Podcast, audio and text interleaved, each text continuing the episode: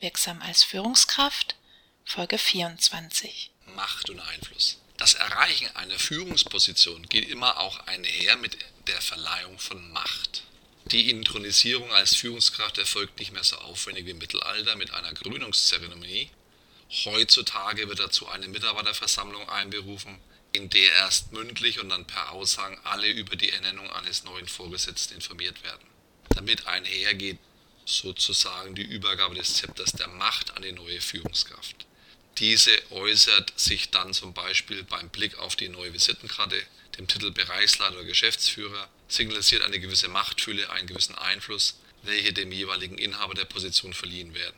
Die Größe des Büros, die Marke und Kubikklasse des Firmenfahrzeugs, die Anzahl der Sekretariate oder die Entscheidungsmöglichkeit über Budgets beschreiben die formale Macht einer Führungskraft. Wenn Sie als Führungskraft die Ihnen gegebene Macht weise einsetzen, haben Sie die Chance, nachhaltig zu beeinflussen. Macht an sich ist dabei weder gut noch schlecht. Es hängt immer davon ab, wie Sie Macht einsetzen und mit dieser umgehen.